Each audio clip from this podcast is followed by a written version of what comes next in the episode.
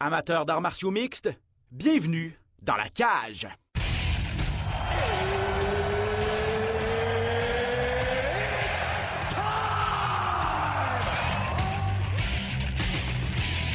Introducing first. Benoît Baudon à RDS Info à Las Vegas. And now introducing his opponent. C'est terminé! Victoire de Patrick Côté! Merci beaucoup tout le monde au Québec.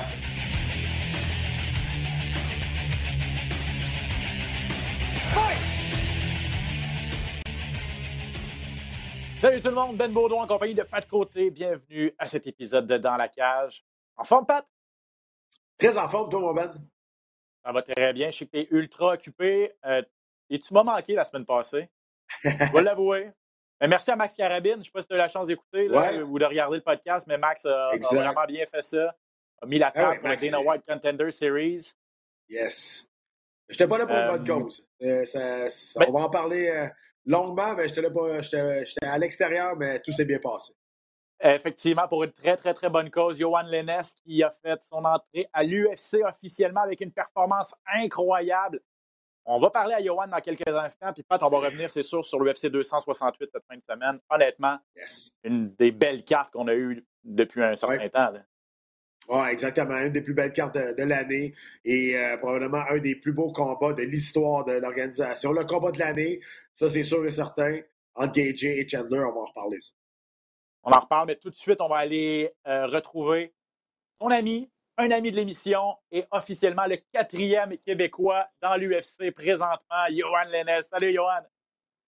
Salut les boys.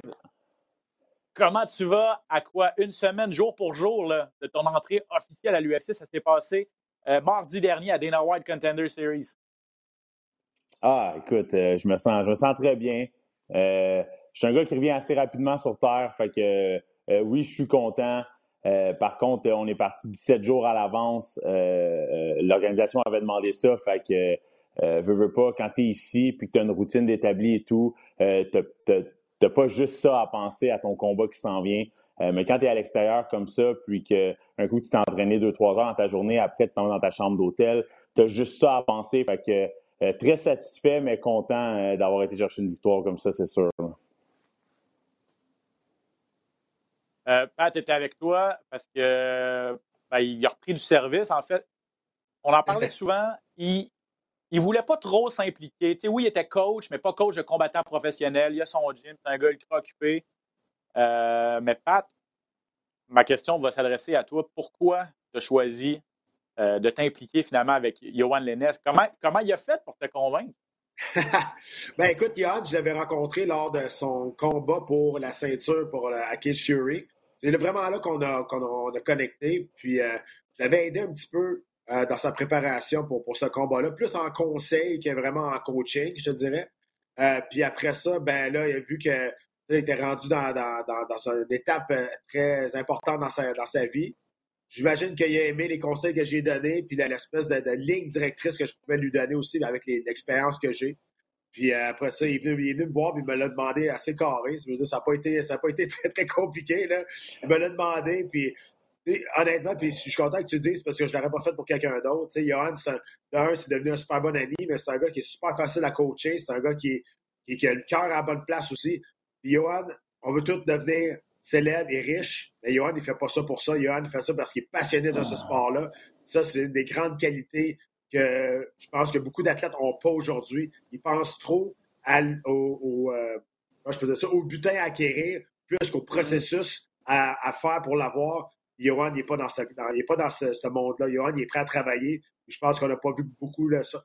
On n'a pas vu beaucoup de, Johan Lennes présentement. Il n'a pas beaucoup, passé de temps dans la, cage, Euh, pas juste à l'UFC, mais dans sa carrière. Et il y a un potentiel qui reste encore beaucoup à exploiter.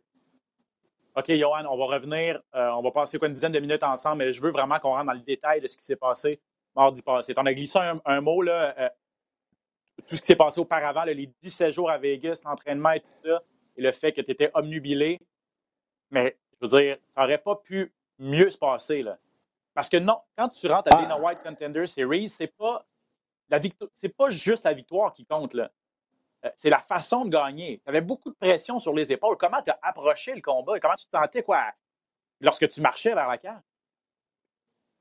Ah ben, c'est sûr que c'est important d'avoir une bonne équipe autour de toi. C'est sûr que ça reste que le soir du combat, tu es tout seul dans la cage. Euh, tes coachs peuvent te donner des conseils, mais il n'y a personne d'autre qui mange les coups que toi, puis c'est toi qui dois les donner aussi. Euh, la force mentale est très importante. Écoute, c'est des mois et des mois de visualisation avant, avant ce combat-là. Tu sais, souvent, les gens voient euh, les gens voient le, soir du combat, mais il y a tellement de travail mentalement et physiquement qui se font avant le combat. Euh, comme tu dis, c'est sûr que j'avais à faire une grosse performance. Euh, il y a des gars qui ont, qui ont fait des bons combats aussi par, avant moi, mais qui n'ont pas eu le contrat. Euh, je mm-hmm. savais que j'avais une shot où est-ce que je devais ben, être performant, puis où est-ce que je devais sortir le meilleur de moi-même. Puis je suis vraiment content d'avoir été en mesure de le faire c'est sûr que euh, d'avoir été. Euh, j'étais pas le favori, j'étais underdog, donc à, 4 ou 5 contre 1. Euh, c'est sûr que ça me joue dans la tête un petit peu aussi.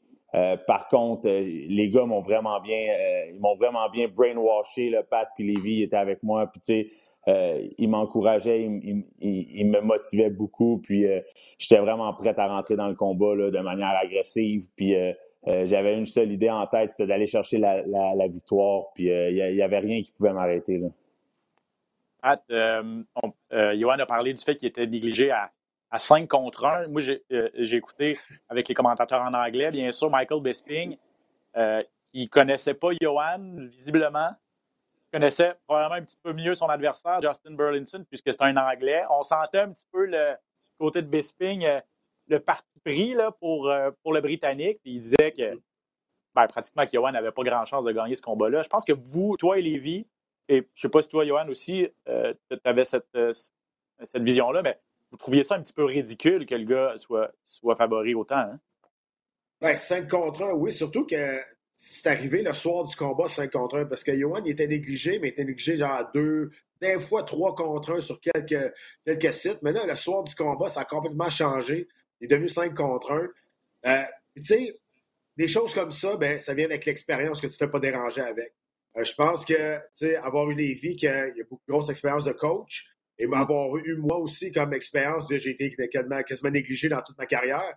Euh, je pense qu'on a été capable de sortir de ça, de cette espèce de, d'engouement dans sa tête. Voyons, s'est-tu entraîné pour le bon gars? Il est vraiment si bon que ça? J'ai 5 contre 1. à un moment donné, c'est ça que ça fait aussi. Puis les odds, pourquoi il y a des odds? C'est parce que le monde, il risque leur argent parce que les odds vont être déjoués. C'est à ça que ça sert. Il n'y a rien de plus fun que déjouer les odds quand tu es un combattant parce que euh, la pression n'est pas sur toi. La pression est sur, le, sur le, lui qui est, favori. Et moi, ce que je veux dire aussi, c'est que oui, on a vu le chaos spectaculaire de Johan, mais ce qui s'est passé avant, moi, c'est de ça que je suis plus fier de Johan. Parce que il, s'est ramassé dans une guillotine. C'était vraiment, vraiment serré, la guillotine. Il s'en est sorti. Il y a eu une clé de bras, il s'en est sorti. Et ça, là, on l'a fait exactement ces sorties-là. On les a faites dans le vestiaire cinq minutes avant de sortir. Hum. Parce qu'on savait où ce qu'on s'en allait. Ah on était super bien préparé. Johan connaissait son adversaire. Nous autres, on le connaissait. Ça, c'est ça, c'est important lorsque tu arrives dans un combat et puis tu connais les forces de ton adversaire. La guillotine, je peux te le dire, elle était très, très profonde, très serrée. Johan s'en est sorti comme ça. quand il a fait, quand il a sorti, j'ai fait OK, that's it. Là, il ne peut plus rien nous arriver. On dirait que ça m'a, ça m'a comme enlevé beaucoup de stress dans ma tête quand c'est sorti cette, cette guillotine je savais qu'à un moment donné, ça allait, ça allait passer. Je vois sourire, Johan, tu es d'accord avec tout ce que Pat a dit? Ah, tellement, tellement vrai. Puis, tu sais, on, on, moi, je suis quand même un gars qui est très obsédé. Puis, tu sais, aller jusqu'à la veille du combat, je regardais encore des combats de, Justin Burlinson, mon adversaire. J'étais couché dans mon lit, puis je regardais des combats, puis je, me disais, il va faire ci, il va faire ça, il faut que je sois prêt à ci, je sois prêt à ça. Puis la sortie de Tine, comme Pat dit, on, l'a travaillé euh, cinq minutes avant que j'embarque dans, la cage. Fait que c'était frais dans ma tête. Puis tu sais, souvent les, combattants professionnels, euh, je veux pas généraliser, mais des fois, ils, sautent les techniques, ils trouvent ça plus agréable de faire du sparring ou de faire autre chose, mais c'est là que tu vois que c'est tellement important de travailler les petits points techniques, puis de driller des techniques comme ça pour que ça devienne naturel. Puis euh, pour en venir à ce que Pat il disait qu'il était toujours underdog, ça c'est la phrase qui m'a le plus mis en confiance. Euh, c'est quand que dix minutes avant, qu'on embarque dans le cage, il m'a regardé dans les yeux, Pat, puis il m'a dit Hey, moi là, j'ai été underdog toute ma carrière, OK? Puis c'est là que c'est le fun de gagner des combats, c'est quand tu es underdog. Puis là, dans ma tête, je me suis dit, ah ouais, hein? ah, on va leur montrer. dans ma tête, ça m'a vraiment allumé. Fait que je suis un gars qui est très calme avant mes combats, c'est le plus calme possible, mais ça, ça m'avait vraiment mis en confiance. Fait que quand je dis que c'est important d'avoir une bonne équipe, ça en est la preuve. Là.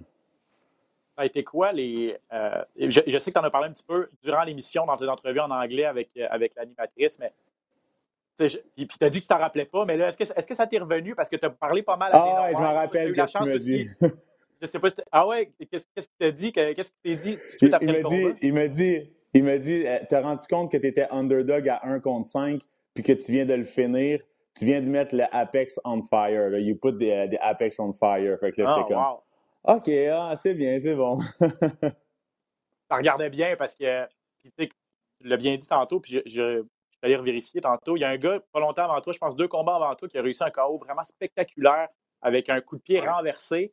Il a réussi ce KO-là au troisième round. Euh, les deux premiers rounds avaient été assez ternes. Tu dis, mon Dieu, avec un KO comme ça, ultra spectaculaire, c'est sûr que ce gars-là se ramasse un contrat. Non, il n'y a pas eu de contrat. Donc, l'importance de le finir aussi au premier round, je veux dire, c'est. Ben, ton, destin est entre les mains de Dana White. C'est spécial comme compétition. Ben, euh, oui, puis non. Parce que le, le désavantage de se battre à la dernière émission, c'est sûr que tu as beaucoup de désavantages parce qu'il est plus, il est plus critique, il est plus sévère. Mm-hmm. Si tu passes en début d'année, en début de saison, il va en signer beaucoup plus dans les premières émissions qu'à la fin. Ça, c'est une chose. Après ça, ce genre d'émission-là, tu peux pas te permettre de jouer safe. Il faut que tu y ailles all-in. Tu n'as pas le choix. Parce que même si tu pars le combat, ça se peut que tu te fasses signer, puis c'est déjà arrivé dans la saison. C'est une émission exactement qu'il ne faut pas que tu sois safe. Il ne faut pas que tu joues sécuritaire. Il faut que tu y ailles all-in. Puis c'est le style de toute façon à Johan. Puis Johan va se faire aimer énormément de l'organisation à cause de ça. Il va se faire aimer des fans aussi qui vont le découvrir. Parce que c'est un gars qui aime donner un spectacle. C'est un gars qui est capable de le donner aussi. Puis qui joue jamais, jamais safe. Je veux dire, il y a six finishes en huit victoires. Ça, ça, ça, parle ça parle d'elle-même, ça, ça fiche. Fait oui, tu sais, il a fini avec un KO, un coupé spectaculaire. Mais les deux premiers rounds, ça a été long. C'était très, très long. il y a eu cinq mm-hmm. gagnants, il y en a juste deux qui ont signé des contrats. Ça, ça démontre aussi la, la, la, dureté de, de, rentrer dans cette organisation-là. C'est pas juste parce que tu gagnes que tu vas te battre au UFC, la grosse organisation. Mais, en tout cas, je, le répète, tu te bats la dernière émission de la saison, tu as besoin de donner de bonnes performances parce qu'il va être très, très sévère rendu à la fin de saison. Johan, Pat a dit en entrevue, euh, en fait, tu étais sur euh, notre émission samedi à l'UFC 268 sur les ondes de RDS. Pat a dit Johan, c'est un diamant à polir je pense qu'il a juste atteint 50% de son potentiel. Premièrement, comment tu réagis quand tu entends ça? Parce que ça demeure des beaux compliments. Puis de deux, euh, j'imagine que tu en es conscient et que vous en, avez parlé. Qu'est-ce, qui te reste à améliorer? Qu'est-ce que tu veux faire dans les prochains mois pour ton arrivée officielle à l'UFC? Euh, ben, c'est sûr que oui, ça fait du bien d'entendre ça. Euh, par contre, je le sais que j'en ai beaucoup à apprendre encore. Honnêtement, euh, ça va faire seulement deux mois et demi, trois mois que je travaille avec Pat à temps plein. Puis j'ai l'impression d'en avoir appris, si c'est pas autant, même plus que dans mes trois dernières années. Là. Euh, des petits détails techniques. Euh, puis on travaille beaucoup sur l'aspect physique, conditionnement, travailler mon corps, mon endurance, mon équilibre, mes jambes. Puis c'est des aspects que j'avais beaucoup négligés dans, dans, mes dernières années, dans mes derniers mois. Euh, fait que, euh, tu sais, je suis un gars qui est très solitaire puis qui s'entraîne beaucoup par moi-même. J'ai pas besoin de, de, personne pour me dire va faire ton entraînement ou je me lève le matin puis j'ai envie d'y aller puis je fais mes choses. Mais là, d'avoir quelqu'un comme Pat qui, me structure, qui me dit tu vas faire ci, tu vas faire ça, puis tu sais, euh, je vais toujours être prêt à en donner plus. Puis c'est sûr que ça me motive énormément. Puis les, les, aspects sur lesquels je vais travailler, tu sais, je veux rien négliger je vais travailler mon jiu-jitsu, je vais travailler ma lutte, je vais travailler mon conditionnement physique, mon combat debout aussi. Fait que je pense que c'est ce qui va faire que je vais être capable de sortir du lot, c'est que je vais toujours être en mesure de m'adapter à mon combattant, euh, puis de lui imposer un rythme que j'ai envie, de, envie de jouer avec lui. Fait euh, on, a une belle vision, on a une grande vision, on a des gros objectifs, puis peu importe le travail que je vais devoir faire, je vais le faire. Puis c'est sûr que c'est motivant d'avoir un gars comme Pat Côté qui croit en toi. J'ai dit aussi à Johan, j'ai dit, rentrer au UFC, c'est quelque chose, mais dire rester, c'est encore plus dur. Puis aussitôt mm. que tu vas te sentir confortable dans ta vie d'athlète, c'est là que ça va c'est là que ça va commencer à mal aller. Aussitôt que tu deviens confortable dans tes souliers, dans un combat, c'est la même chose. Tu n'es pas supposé être inconfortable dans un, dans un sport que tu reçois des coups de poing sur la gueule. Tu comprends? Il faut tout le temps que tu te mettes dans une situation inconfortable pour être capable de sortir de, de meilleur de toi-même. C'est la même chose dans, dans l'entraînement, c'est la même chose dans une vie d'athlète. C'est pas facile, il y a des sacrifices à faire. Ça te prend une structure. C'est encore beau qu'il se soit rendu à The Contender en s'entraînant tout seul. C'est un exploit assez incroyable pour vrai. Là. Mais maintenant, il y a besoin d'une structure, il y a besoin de quelqu'un qui s'occupe de, de, ces choses autour de lui. Puis pour moi, Johan, c'est comme, comme mon petit frère. C'est comme j'ai pris sous mon aile parce que ça me fait plaisir. Je l'aime beaucoup, ce gars-là. Puis on est plusieurs qui l'aiment beaucoup puis qui veulent son, qui veulent son bien. Puis je pense qu'on s'est tous mis ensemble puis on a, on a créé une belle communauté autour de lui parce qu'on croit vraiment en lui. Puis ouais. euh, c'est un bon gars. C'est un bon gars dans ce sport-là. C'est ça qui est cool. Non, mais puis ben, tu fais bien de le mentionner parce que c'est vrai que c'est un, un, sport individuel, mais c'est rendu tellement un sport d'équipe, les arts martiaux mixtes, parce que les, les combattants qui sont au top, on, on parle d'équipe, on parle du, du gymnase Tristar, on parle de, de H2O, on parle d'American Top Team, on parle de Sanford MMA, on parle de Trevor Whitman, toute son équipe euh, au Colorado. On les a vus cette fin de semaine. Euh, Villeneuve, Lévis Labrie, pas de côté, tout ça, là, je pense que c'est ça, ça prend plusieurs plusieurs personnes. Ça prend un village, en fait, là, pour amener un combattant à l'UFC. Puis euh, on en a la preuve quand on voit les champions aujourd'hui qui sont aussi bien entourés. Euh, Yohan, avant de te laisser partir. Si, si, ah, si, je peux me permettre, il euh, y, y, a beaucoup de gens qui me disent là, un coup, tu es dans l'UFC. On a perdu Yohan, je pense qu'il va être en ah non, de ah non, de se reconnecter. Là, là, là, là, là, là. OK, c'est bon. Il y, a beaucoup de gens qui me disent là, vu que tu es à l'UFC, euh, Penses-tu t'en aller à l'extérieur? Est-ce que tu veux, est-ce que tu veux te déplacer pour aller apprendre des meilleures techniques et tout, puis pour avoir une meilleure équipe? Mais mon objectif, c'est pas ça. Mon objectif, c'est de garder mon équipe ici, puis de démontrer aux gens que quand tu as une bonne équipe autour de toi, tu peux, tu peux finir champion de l'UFC, puis tu peux atteindre les grandes ligues pour faire des grandes performances. Fait, fait oui, c'est mon équipe, elle est solide. Mon équipe croit beaucoup en moi. Je vais essayer de leur donner le plus que j'ai, euh, du plus profond de mon cœur, tout ce que j'ai. Puis je veux garder la même équipe puis me rendre au sommet avec eux. Ben, c'est tout à ton honneur. Avant de te laisser partir, Johan, dernière question. Qu'est-ce qui t'en vient dans les prochaines semaines, prochains mois? Je sais que tu parlais de ta petite coupure à l'œil, une coupure qui te, fait du, euh, souci depuis quelques temps. Donc, prendre le temps de guérir, mais euh, j'imagine aussi battre le fer pendant qu'il est chaud. C'est trouver, trouver un petit peu le bon compromis là-dedans. Euh, oui, clairement. Euh, je veux recommencer à m'entraîner le plus rapidement possible. Là. Euh, je suis en train de manger un mur chez nous. Là. Fait que c'est sûr que là, j'ai une structure à aller chercher. j'ai vraiment confiance en Pat. Il sait qu'est-ce que je dois travailler. Il sait. je veux travailler beaucoup ma force peut-être dans les prochains, dans les prochaines semaines, travailler mon explosion, continuer à boxer, continuer à faire mon jiu, travailler des petits détails techniques. C'est sûr que ma blessure, c'est important que je la guérisse. Là, j'ai envoyé mes points de suture aujourd'hui. Fait que euh, j'aime ça parler de tout ça avec mon équipe, j'aime ça prendre les conseils. C'est sûr que je ne veux pas attendre 8 à 9 mois avant de me battre. Si je pouvais me battre peut-être dans les 5-6 prochains mois, euh, ça serait optimal. Euh, je vais discuter avec mon équipe, puis on va prendre une décision, puis un coup la décision va être prise, on, on va ouvrir les valves. Là. Ben, la raison pourquoi, Vas-y. Ben, la raison pourquoi il n'est pas au gym, c'est à cause de ma faute. Moi, j'ai dit de rester chez eux, de se reposer. Johan, s'est battu cinq fois en un an, c'est énorme. là, il, il gosse depuis trois jours pour revenir au gym. J'ai dit non, reste chez vous. C'est important que tu te guérisses. C'est important que tu penses à d'autres choses avant de retomber là-dedans. Puis euh, ils vont venir, ils vont venir, c'est correct, ils vont venir, mais la raison pourquoi il n'est pas au gym, c'est pas de sa faute, c'est de la mienne. Ah, c'est bon, pas de côté. Je voulais, je voulais pas en parler, là. c'est correct. Le boss a décidé. Johan Lennes, félicitations ouais. encore une fois pour cette super performance KO premier round contre Justin Burlinson à Dana White Contender Series. Tu rejoins Marc-André Barrio, Charles Jourdain et Eamon Zahabi comme Québécois dans l'UFC. Merci d'avoir pris le temps aujourd'hui. J'ai très hâte de te revoir euh, officiellement dans la grande organisation bientôt. Merci à vous autres, les boys. C'est toujours apprécié de vous parler. Merci beaucoup. Right. Ciao, Johan. Bye. Ciao. Pat, ouais, as un petit, euh, comme tu dis, tu as un petit diamant sous, euh, sous la main. Euh, puis c'est excitant, c'est excitant de voir un gars qui, qui a vraiment la. la puis on l'écoute, puis on l'entend, il a la, une bonne tête sur ses épaules, là, il est à la bonne ouais. place et tout ça, donc ça va être motivant. C'est passé, passé, plein de choses là-bas, puis j'ai dit à Johan, dit, je pensais jamais revivre une marche vers l'octogone Honnêtement, je pensais ouais. jamais revivre ça parce que ça me tentait pas d'être.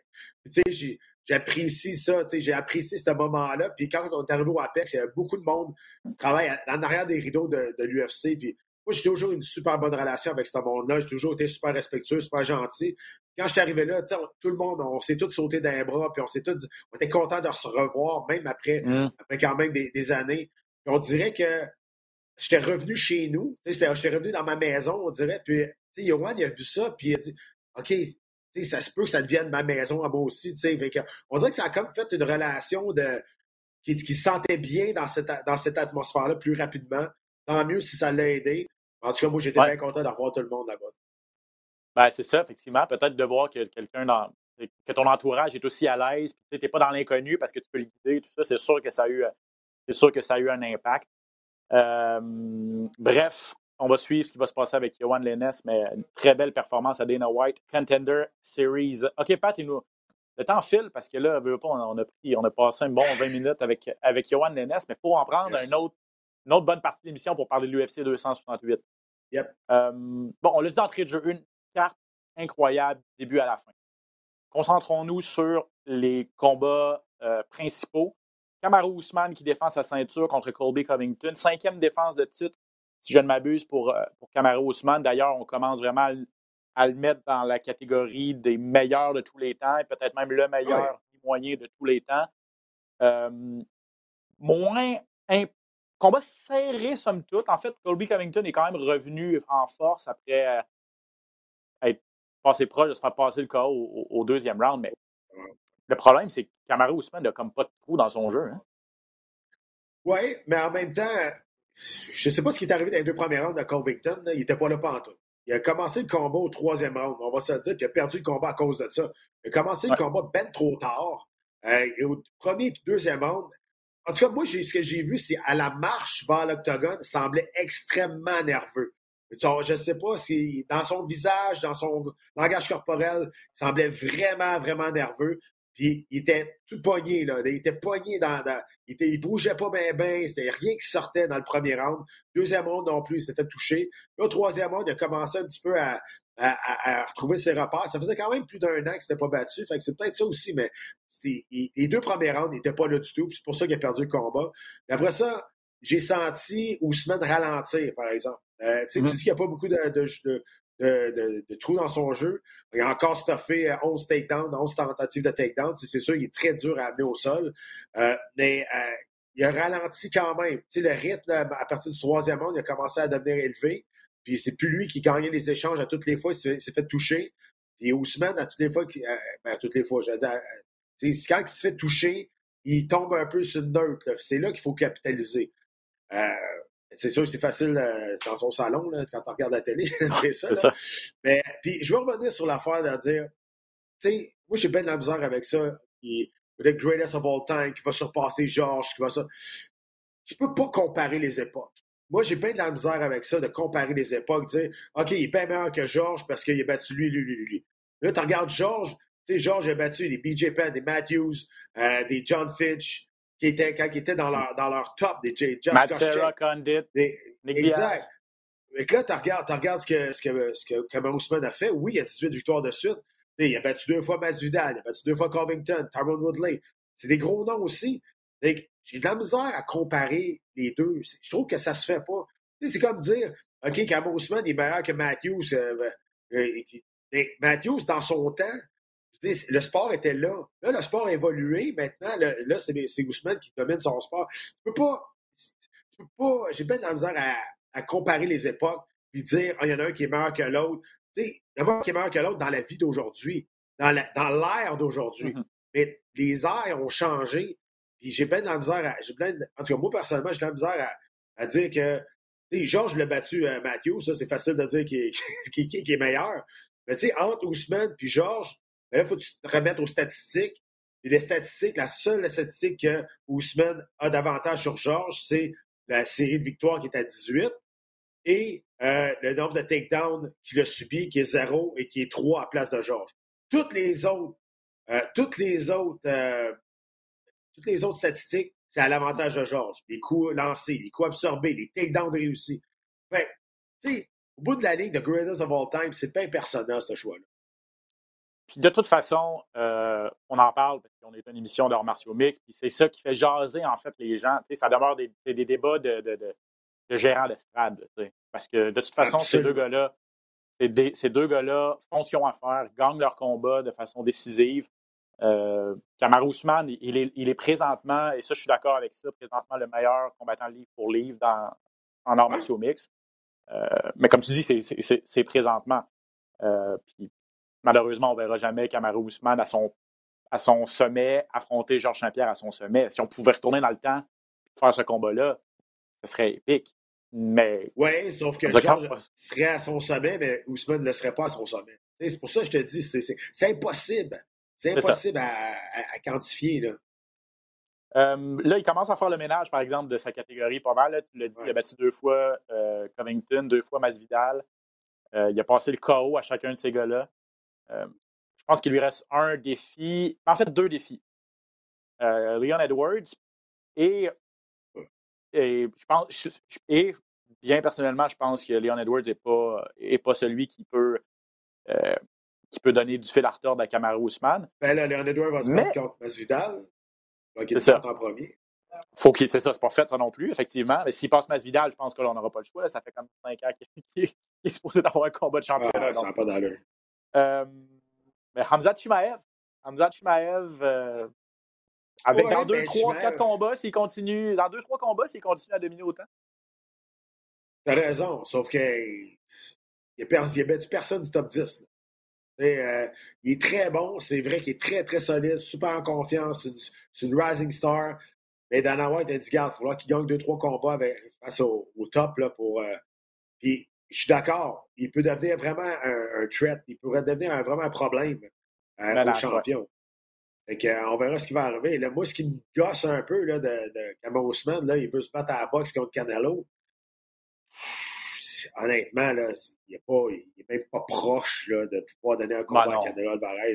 Même si Alvarez a mm-hmm. fait un combat vraiment ennuyant samedi, là, il reste que J'espère qu'on ne fera pas ça. Parce que, honnêtement, là, ça ne va pas attirer tant que ça, ce combat-là. Sérieux, là. Ça va pas. Je pense pas que ça va être super populaire, ce combat de boxe-là.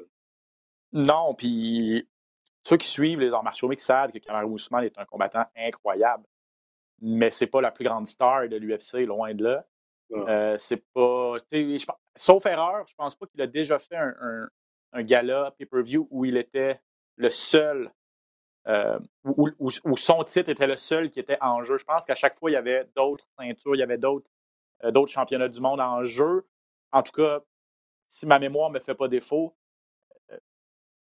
est-ce qu'il est. Ça. En tout cas, le, le A-side dans un combat de boxe contre Canelo, ce serait clairement Canelo.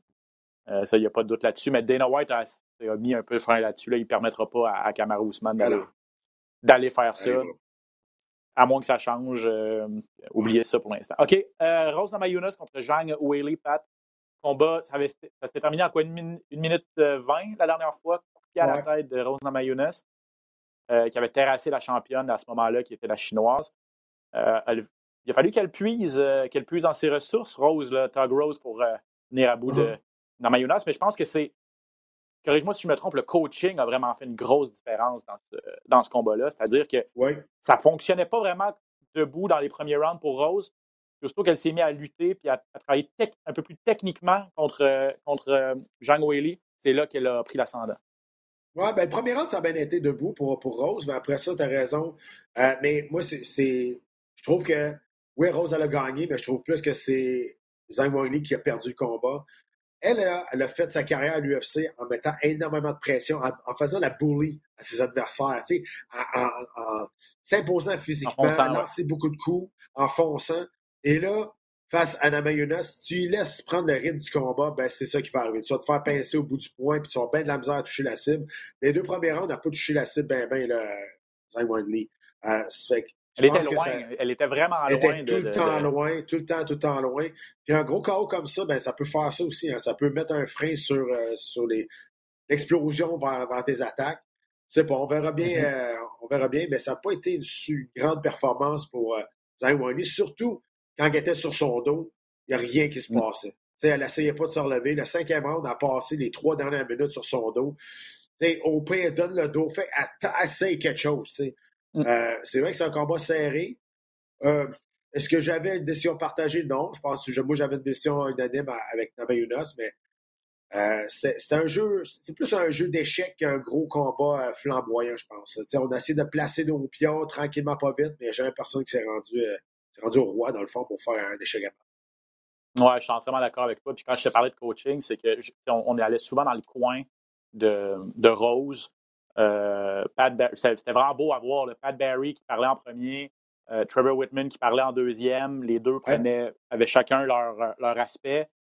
Et puis, c'est quand on lui a dit à un moment donné, euh, euh va au sol, ils se sont, ils sont rendus compte rapidement qu'au sol, Jean Whaley, c'était pas, n'était pas dans son élément. Là, puis les deux derniers rounds, euh, notamment le cinquième, c'était une balade dans le parc pour Rose, là, alors que complètement. Euh, elle, est vraiment venue sceller l'issue du combat dans ces deux derniers rounds-là, alors en contrôlant, pas, pas, nécessairement en essayant de finir son adversaire, mais en la contrôlant.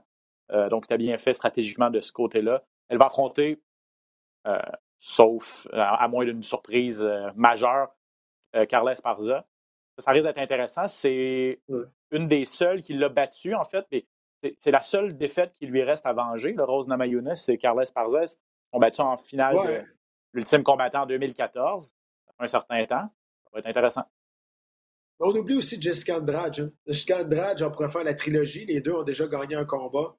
Euh, on oublie ça aussi. Yona Jacek, on ne sait pas trop ce qui se passe avec elle. Ben, Jessica Andrade, le problème, c'est qu'elle est rendue à 125 livres, là, en fait, c'est ça. Fait qu'il faudrait qu'elle redescende à 115. Qu'elle redescende, exact.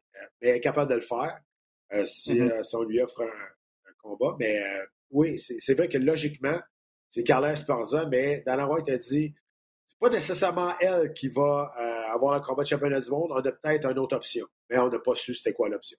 Je ne suis pas sûr que du côté de l'UFC, on est, on est bien très, très emballé en faisant un combat de championnat du monde avec euh, Carlos ben, Il y a Marina Rodriguez, je pense, euh, et, qui est sur une belle séquence aussi. Je pense qu'elle est classée troisième. Et elle est mexicaine. Donc peut-être qu'on voudrait faire quelque chose avec euh, Brennan Moreno. En tout cas, peut-être peut c'est peut-être une décision marketing à ce moment-là. Donc, euh, à, suivre, euh, à suivre chez les 115 livres. Euh, le, mot, le mot clé que tu as répété, en fait, pas mal souvent durant le combat entre Justin Gagey et Michael Chandler.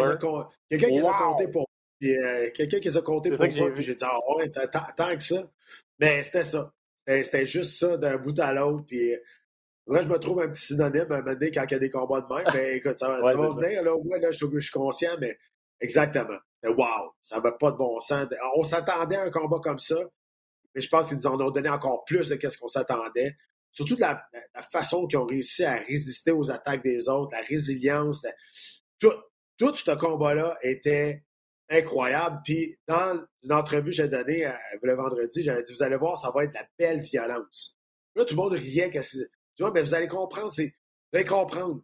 Tu les gars se sont tapés dessus pendant 15 minutes, puis il n'y a pas eu plein de temps mort. Là. Quand je dis 15 minutes, c'est 15 minutes, sans arrêt. Là. Puis à la fin, on se prend d'un bras et on est content de ce qu'on a fait pour le contrat du spectacle qu'on a donné. Ça s'explique pas. C'est ça, les arts martiaux mix. C'est ça. Oui, le combat était ultra violent. Oui, le combat, il y a eu du sang. Mais au bout de la ligne, il y a un respect incroyable qui s'est développé entre ces deux gars-là. Puis à la fin, on s'est pris d'un bras, les deux ensanglantés, puis on était contents de ce qu'on avait fait. ça s'écrit pas, ça. C'est Justin Gagey c'est exactement ça qu'il a dit après le combat. Il a dit 15 minutes, 15, minutes de guerre. Il a dit, il a dit on n'est pas né dans la bonne époque. On aurait dû, euh, on aurait dû se battre au Colisée de Rome euh, euh, à l'époque de l'Empire romain. On le fait aujourd'hui. 15 minutes de guerre, respect mutuel. Chandler tout un menton, on va se le dire. parce que Justin Gagey, il frappe fort il avance, la jambe. J'aurais pas voulu être la jambe de Michael Chandler. Elle doit être encore mauve trois jours plus tard, c'est sûr, sa jambe, sa jambe avant. Ouais. Mais maintenant, ouais, commencé à travailler au corps. Maintenant, Chandler a travaillé au corps, commencé à travailler au corps, ça a affaibli un peu Justin Gagey, mais plus que le combat avançait, plus c'était avantage à Gagey parce que c'est ça son genre de combat. Il a tellement été dans des guerres comme ça, mais il a trouvé quelqu'un qui était capable de, de, rester avec lui. Puis Ben, tu sais, moi, je peux te dire, ben, je l'ai vécu, là à un moment donné, dans un combat, tu reçois tellement de coups que tu sais que jamais tu vas recevoir un qui va te knocker. On dirait que tu viens comme Ah, ouais. dans un Twilight Zone, tu viens comme avec une armure virtuelle, puis OK, vas-y, frappe-moi, je sais que je vais être capable de rester debout. On dirait que ta confiance, elle vient comme, comme te, te protéger des coups qui, viennent, qui te lancent. C'est c'est bien bizarre, là, c'est sûr qu'il faut l'avoir vécu pour comprendre ça, là. Mais, C'est ça. euh, même si tu te fais pincer au premier round, à un moment donné, là, ça commence une guerre, c'est une guerre. À un moment donné, tu regardes là, puis tu te dis, Hein, tu peux me lancer tout ce que tu veux, c'est sûr que je ne vais pas tomber. Puis ça, ça arrive souvent dans, dans plusieurs combats quand c'est des gros échanges comme ça. Je l'explique des fois, je dis, viens à un moment donné dans un combat que on dirait que tu viens comme invincible. Ça veut pas dire que tu vas gagner le combat, mais tu vas prendre tous les coups. C'est pas nécessairement bon pour la santé, mais tu vas toutes les prendre, puis tu vas continuer à avancer. Puis à la fin, tu vas regarder le combat, tu dis, comment j'ai fait? Mais tu rentres dans un mode, genre, de, de, de- je sais pas, blindé, on dirait. Euh, intéressant. Puis c'est ce qui est arrivé, en fait, parce que après le premier round, ou les premières mi- déjà, après les premières minutes, on se dit, OK, combat-là ne se rend pas à la limite. C'est sûr qu'un des Ouais. deux gars tombe. Puis finalement, ben, c'est un peu ça qui est arrivé. là. Les deux gars ne voulaient rien savoir. Euh, et on s'est rendu à la carte des juges. Ça a été une décision euh, unanime pour euh, Justin Gagey. Tu as parlé de meilleur combat de l'année. Donc, dans ton, dans ton esprit, c'est le combat de l'année 2021. Genre, je, suis allé voir, j'en ai quelques-uns de données. Ouais. Holloway contre Cater au mois de janvier de l'année passée, ça avait été une domination de, de, de, de- de Holloway, mais ça. Quelle, quelle guerre, ça aussi. Sanagan contre Delicious, ça a été toute une guerre. Puis il n'y a pas si longtemps, Ortega contre Volkanovski à l'UFC 266, ça avait été un solide combat. Moi, je pense que le round de l'année était dans ce combat-là. Quand Volkanovski a passé près de deux fois se faire faire une soumission. Finalement, il est revenu sur le dessus. Je pense que c'était le deuxième round. Euh, ça, ça a été des super combats, mais euh, celui-ci a ton, a ton vote? Il va être dur à déplacer. Il va être dur parce qu'il n'y a pas eu de temps mort, il n'y a pas eu rien, il y a pas. C'est un bon vieux combat old school, qu'on se plante les pieds, puis on y va par en avant. Ça, ça rentre dans des combats comme euh, Ben Melendez contre Diego Sanchez, euh, Diego Sanchez contre, euh, contre Lee Guida, euh, euh, Shogun Rua contre Dan Anderson, le premier. Tu sais, ça rentre dans ces classiques-là, à mon avis. Ouais, il, y en a, il y en a eu quelques-uns. Robbie Lawler contre Rory McDonald, c'est Ouais, mon, mon préféré de tous les temps. Zhang Weili contre euh, Joanna Jędrzejczyk il y a trois ans, c'était fou, ou deux, il y a deux ans. C'est Euh, c'est des, combats des- comme ça qui sortent qui sort du lot. Euh, donc, euh, ben, euh, Justin Gagey, lui, pour votre information, l'a dit clairement, là, il attend le champion de Poirier Oliveira. Et hâte de voir, hâte de voir. Ça s'en vient au mois de décembre, c'est le prochain pay-per-view, le, Ouais. le championnat des, des poids légers. Puis, première moitié de 2021, on pourrait voir un, un autre combat de championnat du monde pour, euh, pour Justin Gagey. Puis, avoir la suite pour Michael Chandler. Deux défaites de suite pour lui, mais je veux dire, tu peux pas y en vouloir. Là, c'est des... c'est- en tout cas, celui... Il n'a pas perdu beaucoup de plumes là, avec ce, combat-là dans la fin de semaine, même s'il a perdu le combat. là. Ouais, il a peut-être perdu une coupe de cellules, par exemple, là, mais tu sais, je veux dire, Ouais, c'est- c'est ça. On le dit souvent pendant la soirée, c'est f- spectaculaire, c'est le fun pour les fans, mais les Georges puis moi, on se regardait, était loin. On vous conseille pas de vous battre comme ça. C'est pas. Non, pas bon, Faites pas pas bon pour ça. carrière. OK? Oui, c'est le style à Justin Gagey. Oui, il y a beaucoup de body de performance, il a fait de l'argent. Mais jusqu'à quel point ça va hypothéquer sa vie plus tard? C'est plus comme ça qu'on se bat aujourd'hui dans les arts martiaux mix en, 2000 en 2020 et 2021. C'est plus comme ça. Ça peut arriver une fois de temps en temps, mais reste que Justin Gagey, c'est tout le temps ça. Fait que, au bout de la ligne, euh, je pense, faut que tu penses qu'il y a un après aussi. Faut que tu penses que aussi que Ouais. si tu veux faire une longue carrière. Euh, c'est sûr que c'est beaucoup de dommages qu'il a pris, mais c'est pas juste dans ce combat, c'est dans tous les combats. Donc, si tu me demandes s'il est excitant, oui. Si tu me demandes si c'est une bonne façon de se battre, absolument pas. Puis, euh, c'est pas tout le monde qui est capable de faire ce genre de combat-là non plus. Fait que, euh, tu sais, je- Vraiment pas. 95% du monde sont pas capables de faire ce, ce genre de rythme-là, ce genre de combat-là. Fait que, essaye pas de faire ça juste parce que tu vas avoir l'air tough ou que tu vas donner un spectacle. Oui, tu peux donner un spectacle, mais sans, sans recevoir une centaine de coups à la tête. Ouais, je suis tout à fait d'accord avec toi. Euh, on va finir euh, l'émission, Pat, avec euh, Frankie Edgar, parce que bon, on parlait d'old school. Ça, c'en est un, OG, là. Frankie Edgar, ancien champion. Ouais. qui euh, ben, se débrouillait pas si mal. Ça allait, plus le combat avançait, plus ça allait vite. Euh, contre euh, Chito Vera, qui a. il voyait, puis il a bien vu Chito Vera que les coups de pied rentraient, puis il, il savait qu'il tenait quelque chose. Finalement, au troisième round, en plein visage, en pleine poire, en fait, sous le menton, le coup de pied, le coup de pied avant.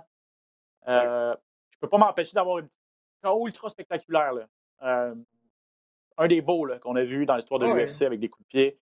Je peux pas m'empêcher quand même d'avoir une petite pensée pour Frankie Edgar, qui a 40 ans, là, vient de subir quoi, une, septième, une cinquième défaite à ses sept derniers combats, dont quatre Surtout, par KO, alors qu'il n'avait jamais subi de KO là, avant de se faire passer le KO par, euh, par Brian Ortega il n'y a pas si longtemps, mais là, c'est quatre en, en peu de temps. là. ça, c'est trois défaites de suite, pas, pas, pas consécutives. hein. C'est trois dernières défaites, pardon, c'est par KO. Euh, lui, il n'a pas de l'air à vouloir arrêter. Euh, tu sais, je veux dire, lui, euh, lui euh, il s'en allait avec une victoire, il disait qu'il avait encore des aspirations à se battre pour de championnat du monde. Là, je sais pas, tu sais, il est- il- il- je pense qu'il y a du bon monde autour de lui. C'est une légende. On espère qu'il ne va pas finir comme BJ Penn ou Anderson Silva, tu sais, qu'il va se rappeler juste de sa fin de carrière et non pas de ce qu'il a fait dans sa, dans sa carrière. tu sais. Je veux dire, c'est un gars qui. tu sais, C'est la résilience sur deux pattes là, en arts martiaux mix, ce gars-là. tu sais. Je veux dire, c'est c'est un gars qui, qui a tellement travaillé fort. Il est devenu champion du monde contre, tout, contre, contre toutes les odds. Il n'est pas supposé être champion du monde puis rester là. Il était tout petit. Il est devenu champion du monde, donné des, des, des, des guerres de fous, des combats légendaires. À 40 ans, j'imagine que s'est arrangé pour être correct après sa carrière. J'espère qu'il a fait assez d'argent pour ça, qu'il était assez intelligent pour ça. Parce que là, ça, il faut qu'il pense à sa, à sa santé. Euh, de, peu, de plus en plus, on voit les, la vieille garde prendre leur retraite. Dans des coups, ça a été Carlos Condit. Et là, présent, là, bientôt, ça va être des gars comme Frankie Edgar aussi, mais je pense que Frankie Edgar, c'est peut-être. C'est peut-être euh, c'est, peut-être le temps. C'est peut-être le Mhm. temps. Moi, je pensais, pour vrai, là, avant que j'entende son entrevue, je pensais que avec une victoire, même avec une victoire, il, a- il serait parti. Il était chez eux, avec une victoire, ça, ça aurait été une belle, une, une belle sortie. Là, c'est pas une belle sortie. Peut-être qu'il va vouloir revenir pour partir sur une victoire, je ne sais pas. Mais écoute, c'est. Faut qu'il pense à lui, il faut qu'il pense à sa famille, il faut qu'il pense à sa santé. Je pense qu'honnêtement, ça serait, il serait peut-être le temps de, de se retirer. Ouais, ben, en tout cas, c'est ça. Il, va, doit prendre le temps de penser ses blessures là, parce que ce KO-là va peut-être laisser des traces aussi. Euh, dans les autres combats dignes de mention, on a, on a appris à connaître euh, Alex Pereira, ancien champion de kickboxing, qui a battu deux Mhm. fois Israël Adesanya, qui a fini son adversaire avec un flying knee spectaculaire. C'était Ouais. beau à voir. Bobby Green, qui a peut-être mis fin à la carrière de Al Aquinta avec un gros KO également. Ça, ça va être une histoire à suivre. Troisième défaite de suite pour Edmund Chabazian. Et euh, donc, l'UFC 268, un gala spectaculaire du début à la fin. En deux minutes, Pat, euh, je sais que vous avez congé cette fin de semaine. Le gala de, le gala de samedi à l'UFC euh, est présenté en exclusivité ici au Canada sur UFC Fight Pass, encore une fois. Euh, ben, c'est une belle carte. En tout cas, la finale, moi, j'ai hâte d'avoir euh, Max Holloway contre Yair Rodriguez. Peut-être le, le meilleur boxeur pur de l'UFC contre un des combattants les plus imprévisibles, peut-être. Ouais, créatif. Feu d'artifice à prévoir debout, là. Ouais. Ouais, créatif, exact. Oui, exact. Euh, Tu sais, ce combat-là avait été supposé être euh, d'arriver il quelques mois. Finalement, on, garde ce combat-là. Euh, c'est sûr, aussitôt que ce combat-là est sorti, tout le monde était là. Wow, OK, ça, ça va être tout un fight.